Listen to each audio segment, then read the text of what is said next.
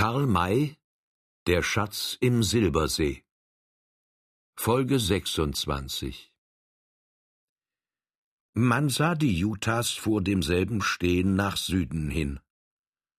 Dann erblickte man zwei Männer, welche sich von dem Haufen trennten und aus Leibeskräften südwärts rannten. Old Firehand nahm sein Fernrohr vor das Auge, sah hindurch und rief Ein Wettlauf zwischen einem Roten und einem Weißen. Der Rote ist schon weit voran und wird siegen. Der Weiße ist ein sehr kleiner Kerl. Er gab dem Apachen das Rohr. Kaum hatte dieser den kleinen Weißen vor das Glas bekommen, so fuhr er auf Uff, das ist der Hobbelfrank. Dieser kleine Held muss um sein Leben laufen und kann den Roten unmöglich überholen. Der Hoppelfrank, von dem du uns erzählt hast, fragte Old Firehand. Wir dürfen die Hände nicht in den Schoß legen, wir müssen einen Entschluss fassen. Jetzt noch nicht, meinte der Apache. Noch hat es keine Gefahr. Old Shatterhand ist ja bei ihm. Die Bäume standen so, dass man nicht das ganze Terrain des Wettlaufes zu übersehen vermochte. Die beiden Läufer waren rechts verschwunden. Man erwartete ihre Rückkehr und war natürlich überzeugt, dass der Rote zuerst erscheinen werde. Wie erstaunte man aber, als anstelle dessen der Kleine erschien, ganz gemächlich gehend, als ob es sich um einen Spaziergang handle. Der Frank zuerst, rief Old Firehand. Wie ist das möglich? Durch List, antwortete Winnetou. Er hat gesiegt, und wir werden es erfahren, wie er es angefangen hat. Hört ihr, wie die Utahs zornig schreien? Sie entfernen sich. Sie kehren in das Lager zurück. Und seht, dort stehen vier Bleichgesichter. Ich kenne sie. Ich auch, rief Droll. Old Shatterhand, der lange Davy, der dicke Jemmy und dieser kleine Hobbelfrank. Diese Namen erregten allgemeines Aufsehen. Einige kannten einen oder mehrere der genannten persönlich, die anderen hatten genugsam von ihnen gehört, um ihnen das größte Interesse zu widmen. Die Bemerkungen flogen hin und her, bis Winnetou zu Old Firehand sagte Sieht mein Bruder jetzt, dass ich recht hatte? Unsere Freunde haben ihre Waffen noch. Es kann also nicht gefährlich um sie stehen. Einstweilen noch, ja. Aber wie bald kann sich das ändern? Ich schlage vor, ganz offen hinzureiten. Will mein Bruder hin, so mag er es tun. Ich aber bleibe hier, antwortete der Apache in sehr bestimmtem Tone. Old Shatterhand kennt die Verhältnisse und weiß, was er tut. Wir aber kennen sie nicht und würden ihn vielleicht in der Ausführung seines Planes stören. Bleibt hier. Ich werde so weit wie möglich vordringen, um zu erfahren, was geschieht. Er behielt das Fernrohr in der Hand und verschwand zwischen den Bäumen. Es verging eine lange halbe Stunde, da kehrte er zurück und meldete, es gibt mitten im Lager einen Zweikampf. Die Utahs stehen so eng beisammen, dass ich die Kämpfenden nicht sehen konnte. Aber den Hobbelfrank sah ich. Er zog die Pferde heimlich und vorsichtig hinter das Zelt und gab ihnen die Decken. Die Weißen wollen fort. Und heimlich? Also fliehen? fragte Old Firehand. So postieren wir uns hier an den Weg und nehmen sie auf oder gehen ihnen gar entgegen? Keins von beiden, entgegnete der Apache kopfschüttelnd. Meine Ansichten scheinen heute bei meinem roten Bruder stets auf Widerspruch zu stoßen. Old Firehand mag nicht zürnen, sondern nachdenken. Was werden die Roten tun, wenn die Weißen fliehen? Sie werden dieselben verfolgen. Wenn man vier oder sechs Männer verfolgt, wie viele Krieger braucht man dazu? Nun zwanzig bis dreißig, gut. Diese werden wir sehr leicht besiegen. Wenn wir uns aber den Utahs zeigen, wird der ganze Stamm hinter uns her sein, und dann muss viel Blut fließen. Du hast recht, Winnetou. Aber wir können die Roten doch nicht blind machen. Sie werden unsere Zahl sehr bald aus der Fährte erkennen. Sie werden die Fährte betrachten, welche vor ihnen ist, aber nicht diejenige, welche sich hinter ihnen befindet. Ach, du meinst, dass wir ihnen folgen? Ja. Ohne dass wir uns Old Shatterhand zeigen? Wir werden mit ihm sprechen, aber nur du und ich. Horch! Was ist das? Vom Lager her erscholl ein fürchterliches Geheul, und gleich darauf sah man vier Reiter im Galopp aus demselben kommen. Es waren die Weißen. Sie schlugen die Richtung nach dem oberen Ende des Sees ein, hatten also die Absicht, den Bach zu erreichen und an demselben aufwärts zu reiten. Da kommen sie, sagte Winnetou. Old Firehand mag mir folgen, meine anderen weißen Brüder aber müssen mit den Pferden schnell tiefer in den Wald hinein und dort warten, bis wir zurückkehren. Sie mögen unsere Pferde mitnehmen. Er nahm Old Firehand bei der Hand und zog ihn mit sich fort, immer am hohen Ufer des Baches entlang, unter den Bäumen hin, bis an eine Stelle, von welcher aus man das Lager sehen konnte, ohne von dort aus bemerkt zu werden. Da blieben sie stehen. Old Shatterhand kam schnell näher. Er hielt sich mit seinen Begleitern nahe am Wasser, ritt also unten, während der Apache und Old Firehand oben standen. Als er die Stelle erreichte, erklang es von oben herab Uff. Meine weißen Brüder mögen hier halten bleiben. Die vier parierten ihre Pferde und blickten nach oben. Winnetou, Winnetou, riefen sie zugleich. Ja, es ist Winnetou, der Häuptling der Apachen, antwortete er. Und hier steht noch einer, welcher ein Freund meiner weißen Brüder ist. Er zog den gewaltigen Jäger hinter einem Baume hervor. Old Firehand, rief Old Shatterhand, du, hier, du, ich muss hinauf, dich zu begrüßen, oder komm herab. Trotz der Gefahr, in welcher er sich befand, machte er Miene, vom Pferde zu springen. Halt, bleib, wehrte ihm Old Firehand ab. Auch ich darf nicht zu dir. Warum? Die Utahs, welche dir folgen werden, dürfen von unserer Gegenwart nichts ahnen. Ach, seid ihr allein? Nein, wir sind wohl vierzig Jäger, Rafters und sonstige Westmänner. Du wirst gute Bekannte bei uns finden. Jetzt ist nicht Zeit zum Erzählen. Wo wolltest du hin? Nach dem Silbersee. Wir auch. Reitet jetzt weiter. Sobald eure Verfolger vorüber sind, kommen wir auch und nehmen sie in die Mitte. Recht so, rief Old Shatterhand. Welch eine Freude und welch ein Glück, euch hier zu treffen. Aber wenn wir auch keine langen Reden halten können, so müsst ihr doch in Kürze erfahren, was geschehen ist. Könnt ihr von da oben aus das Lager sehen? Ja. So passt auf, damit ich nicht überrumpelt werde. Ich will euch das Nötigste erzählen. Die Freude dieser Männer über das Zusammentreffen war gewiss groß, aber die Verhältnisse verboten es, ihr Worte zu verleihen und dabei Zeit zu verschwenden. Man machte sich gegenseitig in kurzer Weise die nötigen Mitteilungen, welche der geübte Scharfsinn dieser Leute sehr leicht zu ergänzen vermochte. Als man damit zu Ende war, ergriff Winnetou das Wort, indem er Old Shatterhand fragte Mein weißer Bruder kennt die tiefe Schlucht, welche von den Bleichgesichtern Night Canyon genannt wird? Ja, ich bin ja mit dir mehrere Male dort gewesen. Sie ist von hier aus in fünf Stunden zu erreichen. Sie erweitert sich in ihrer Mitte zu einem runden Platze, dessen Wände, die niemand zu ersteigen vermag, bis zum Himmel zu reichen scheinen. Erinnert Old Shatterhand sich dieser Stelle? Sehr gut. Bis dorthin mag mein weißer Bruder reiten. Ist er durch diese runde Stelle gekommen, so mag er sich jenseits derselben festsetzen. Die Schlucht ist da so schmal, dass kaum zwei Reiter einander ausweichen können. Er bedarf seiner Gefährten gar nicht und kann allein mit seiner Zauberflinte mehrere hundert Utahs aufhalten. Wenn sie dort angekommen sind, so können sie weder vorwärts noch rückwärts, denn wir werden schneller hinter ihnen sein. Es bleibt ihnen nur die Wahl, sich bis auf den letzten Mann erschießen zu lassen oder sich zu ergeben. Gut, wir werden diesem Rate folgen. Aber sagt mir nur vor allen Dingen noch das eine, warum reitet ihr zu so vielen hinauf an den Silbersee? Das will ich dir sagen, antwortete Old Firehand. Es gibt da oben eine äußerst reiche Silbermine, aber in so wasserloser Gegend, dass die Ausbeutung derselben eine Unmöglichkeit ist, falls es uns nicht gelingt, Wasser zu schaffen. Da ist mir der Gedanke gekommen, das Wasser des Silbersees hinzuleiten. Gelingt uns das, so nehmen wir Millionen aus der Mine. Ich habe einen Ingenieur mit, welcher die technischen Punkte erst zu begutachten und im Falle des Glückes dann auszuführen hat. Über Old Shatterhands Gesicht flog ein undefinierbares Lächeln, als er bemerkte, eine Mine.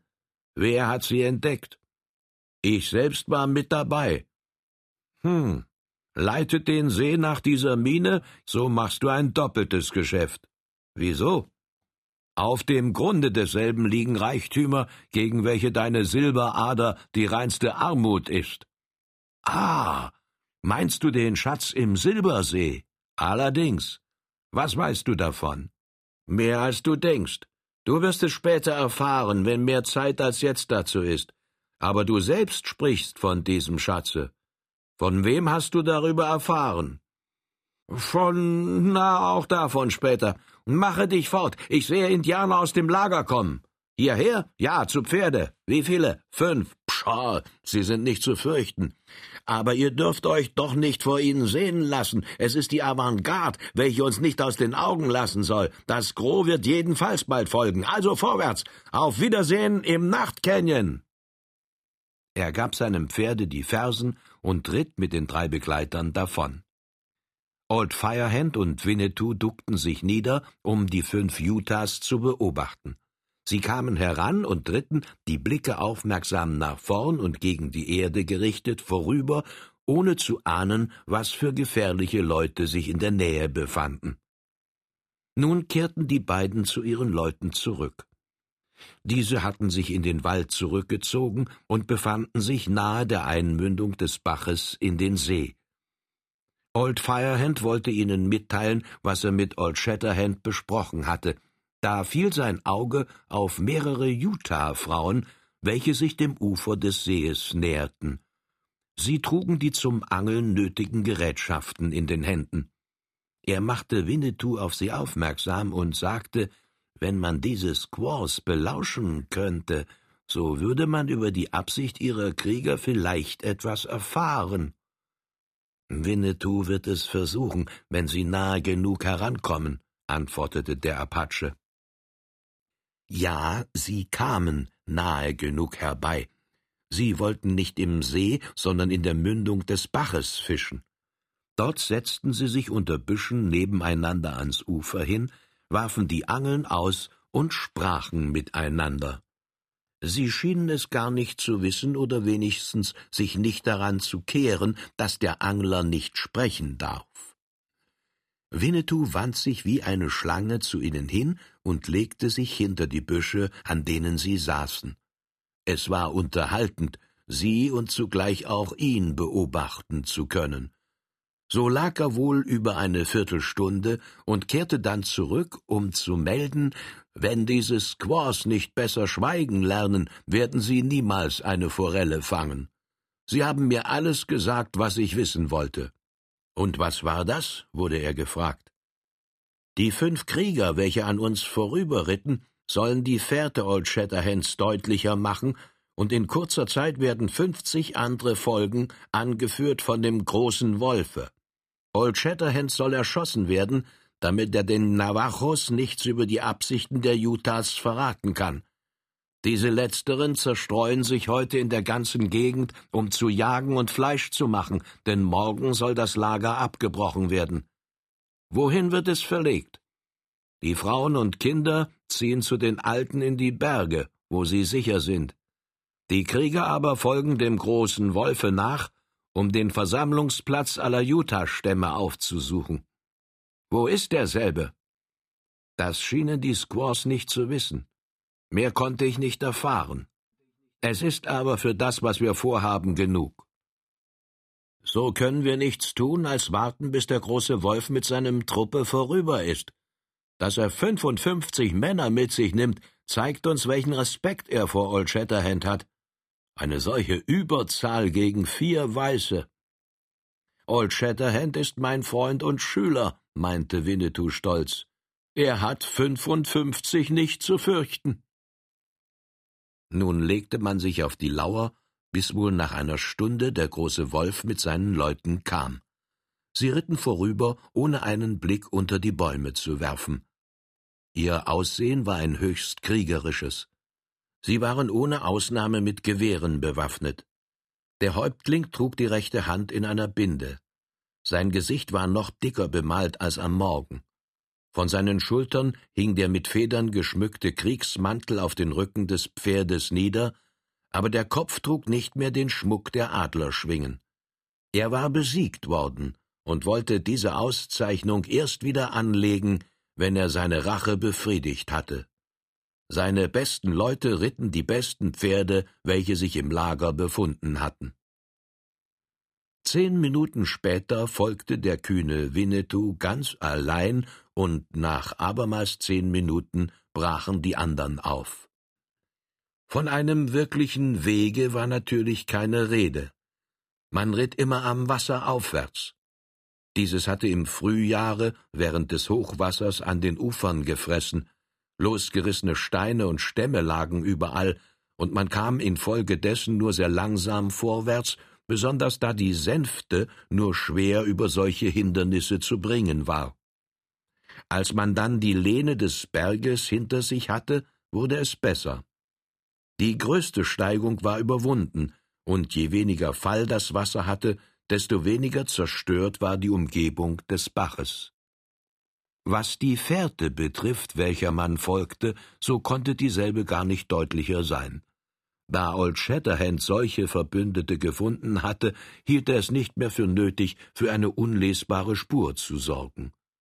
Die ihm folgenden fünf Utahs waren mit Absicht so geritten, dass ihre Hufeindrücke leicht zu sehen waren, und da der große Wolf keinen Feind hinter sich wusste, war es ihm nicht eingefallen, Vorsicht anzuwenden.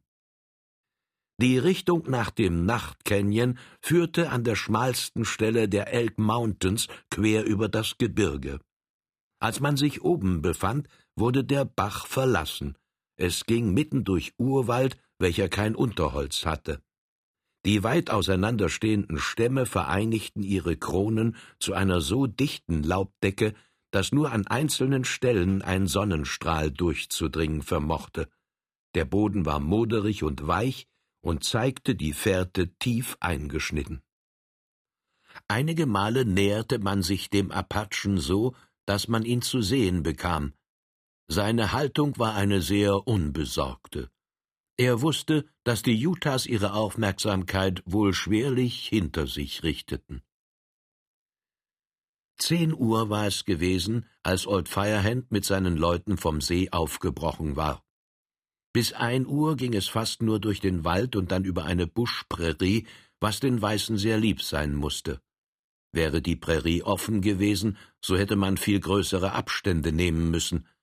Das grasige Land senkte sich oft zu Tal, um drüben wieder emporzusteigen, dann kam wieder Wald, aber nicht für lange Zeit, denn schon nach wenigen Minuten erreichte man den jenseitigen Saum desselben.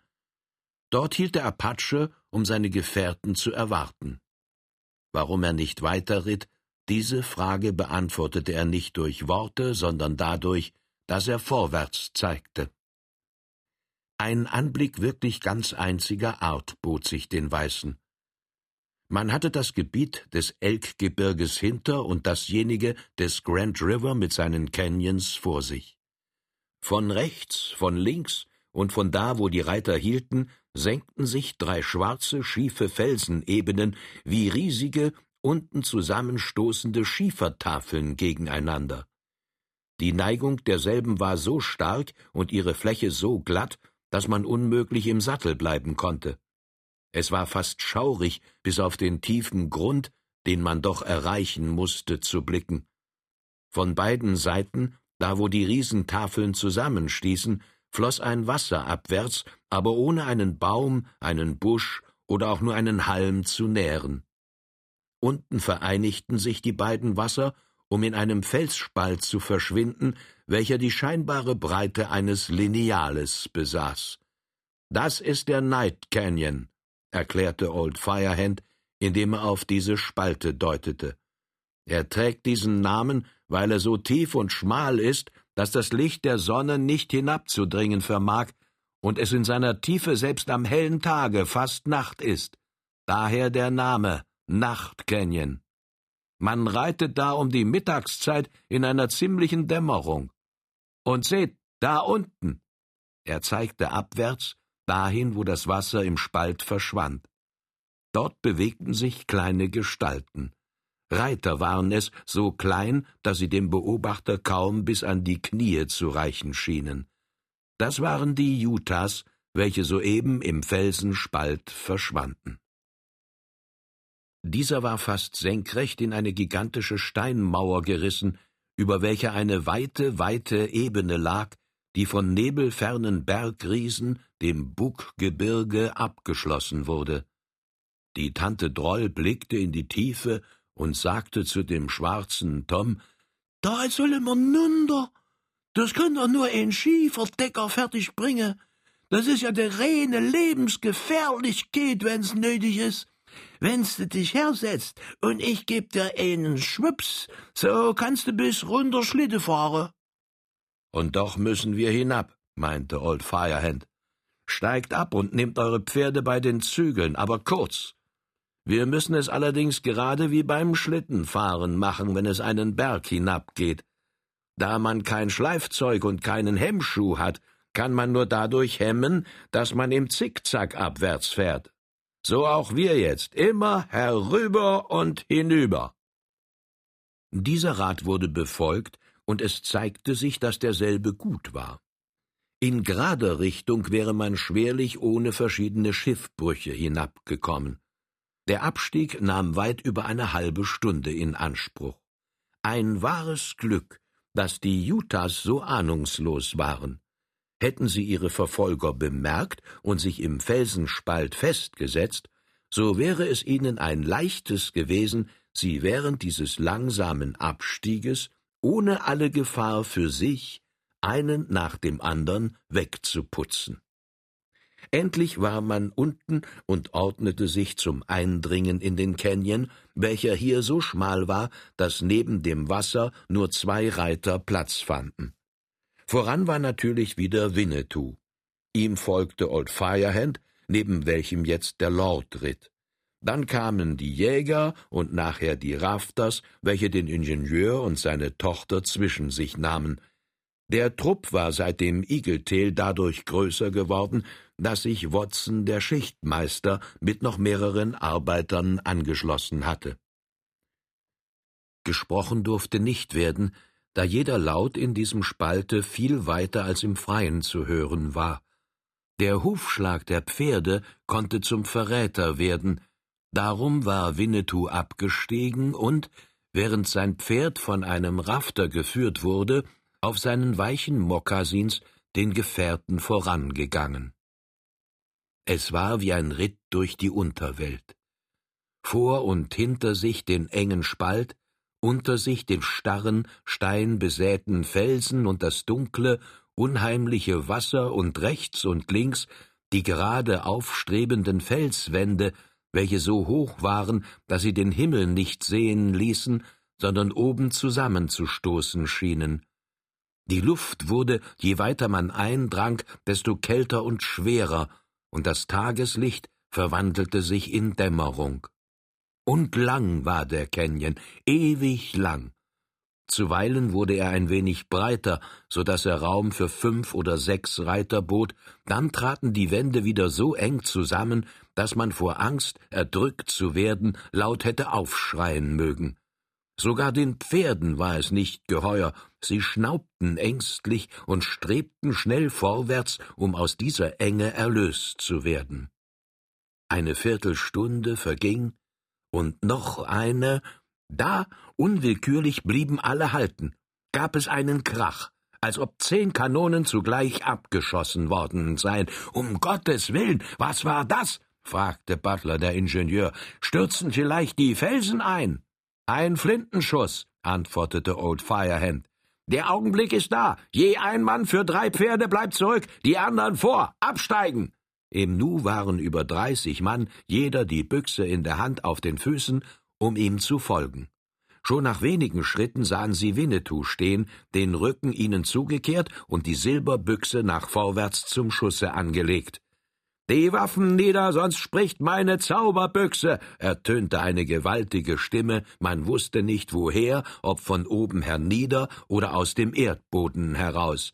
Nieder die Waffen! donnerte es abermals in der Sprache der Utahs, dass in dem engen Spalte aus den wenigen Silben ein ganzes Gewitter grollen wurde. Dann fielen schnell aufeinander drei Schüsse. Man hörte, dass sie aus einem und demselben Laufe kamen. Das musste der Henry Stutzen Old Shatterhands sein, dessen Knall hier allerdings die Stärke eines Kanonenschusses hatte. Gleich darauf blitzte auch die Silberbüchse Winnetous auf. Die Getroffenen schrien, und dann folgte ein Geheul, als ob alle Scharen der Hölle losgelassen seien. Old Firehand hatte den Apachen erreicht und konnte nun sehen, was und wen er vor sich hatte.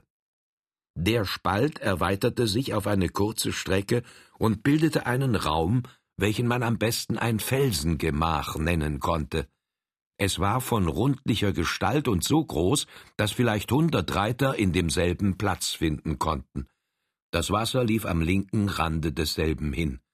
Auch hier herrschte Dämmerung, doch konnte man die Schar der Utahs sehen. Die fünf vorausgesandten Krieger hatten einen großen Fehler begangen. Sie waren hier halten geblieben, um die ihrigen zu erwarten. Hätten sie das nicht getan, so wären die jenseits postierten vier Weißen gezwungen gewesen, sie anzureden, und sie hätten wohl rückwärts fliehen können, um die ihrigen zu warnen. Da sie aber so lange gewartet hatten, bis diese nachkamen, so waren sie nun alle eingeschlossen. Drüben stand Old Shatterhand mit dem erhobenen Henry Stutzen, und neben ihm kniete der Hoppelfrank, damit Davy und Jemmy über ihn hinwegschießen könnten. Die Roten hatten ihre Waffen auf die Aufforderung des Ersteren nicht sofort gesenkt, und darum waren die Schüsse gefallen. Fünf tote Utahs lagen am Boden. Die anderen konnten kaum an Gegenwehr denken. Sie hatten genug zu tun, ihre Pferde zu bändigen, welche durch den außerordentlichen Widerhall der Schüsse scheu geworden waren. Werft die Waffen weg, sonst schieße ich wieder, ertönte Old Shatterhands Stimme abermals. Und von der anderen Seite her erschallte es Hier steht Old Firehand. Ergebt euch, wenn ihr euer Leben retten wollt. Und neben diesem rief der Apache Wer kennt Winnetou, den Häuptling der Apachen? Wer sein Gewehr gegen ihn erhebt, der verliert seinen Skalp. Hau! Waren die Utahs der Meinung gewesen, den Feind nur vor sich zu haben, so sahen sie jetzt, dass ihnen der Rückweg auch verschlossen war. Dort stand die mächtige Gestalt Old Firehands und die stolzschlanke des berühmten Apachenhäuptlings. Neben ihnen hielt, da sonst kein Raum vorhanden war, die Tante Droll mit angeschlagenem Gewehr im Wasser, und zwischen diesen dreien sah man verschiedene Gewehrläufe ragen. Kein einziger der Utahs wagte, sein Gewehr wieder zu erheben. Sie starrten nach vorn und nach hinten und wussten nicht, was sie tun sollten. Widerstand leisten wäre ihr Verderben gewesen, das sahen sie ein, aber sich so schnell und ohne alle Verhandlung ergeben, das widerstrebte ihnen. Da sprang Droll aus dem Wasser, schritt bis zum Häuptling vor, hielt ihm den Lauf des Gewehres an die Brust und rief ihm zu Wirf das Gewehr weg, sonst drücke ich los. Der große Wolf hielt den Blick starr auf die dicke, fremdartige Gestalt geheftet, als ob er ein Gespenst vor sich sehe. Die Finger seiner Rechten öffneten sich und ließen das Gewehr fallen. Den Tomahawk auch und das Messer. Der Häuptling griff in den Gürtel, nahm die beiden genannten Waffen heraus und warf sie fort. Binde dein Lasso los! Auch diesem Befehle gehorchte der große Wolf. Droll nahm das Lasso und band mit demselben die Füße des Häuptlings unter dem Bauche seines Pferdes zusammen. Dann nahm er dieses letztere beim Zügel, führte es auf die Seite und rief dem Gunstick-Ankel, welcher hinter Old Firehand stand, zu Komm her, Onkel, und fessle ihm die Hände. Der Onkel kam steif und gravitätisch herbeigeschritten und antwortete An den Gürtel will ich hinten ihm die beiden Hände binden. Er schwang sich hinter dem großen Wolf auf das Pferd, machte seine Worte zur Tat und sprang dann wieder ab. Es war, als habe der Häuptling gar nicht gewusst, was mit ihm vorging. Er befand sich wie im Traume. Sein Beispiel wirkte. Die Seinen ergaben sich nun auch in ihr Schicksal, sie wurden ebenso entwaffnet und gebunden wie er, und das ging außerordentlich schnell vonstatten, da alle Weißen nur darauf bedacht waren zu tun, was der Augenblick erforderte.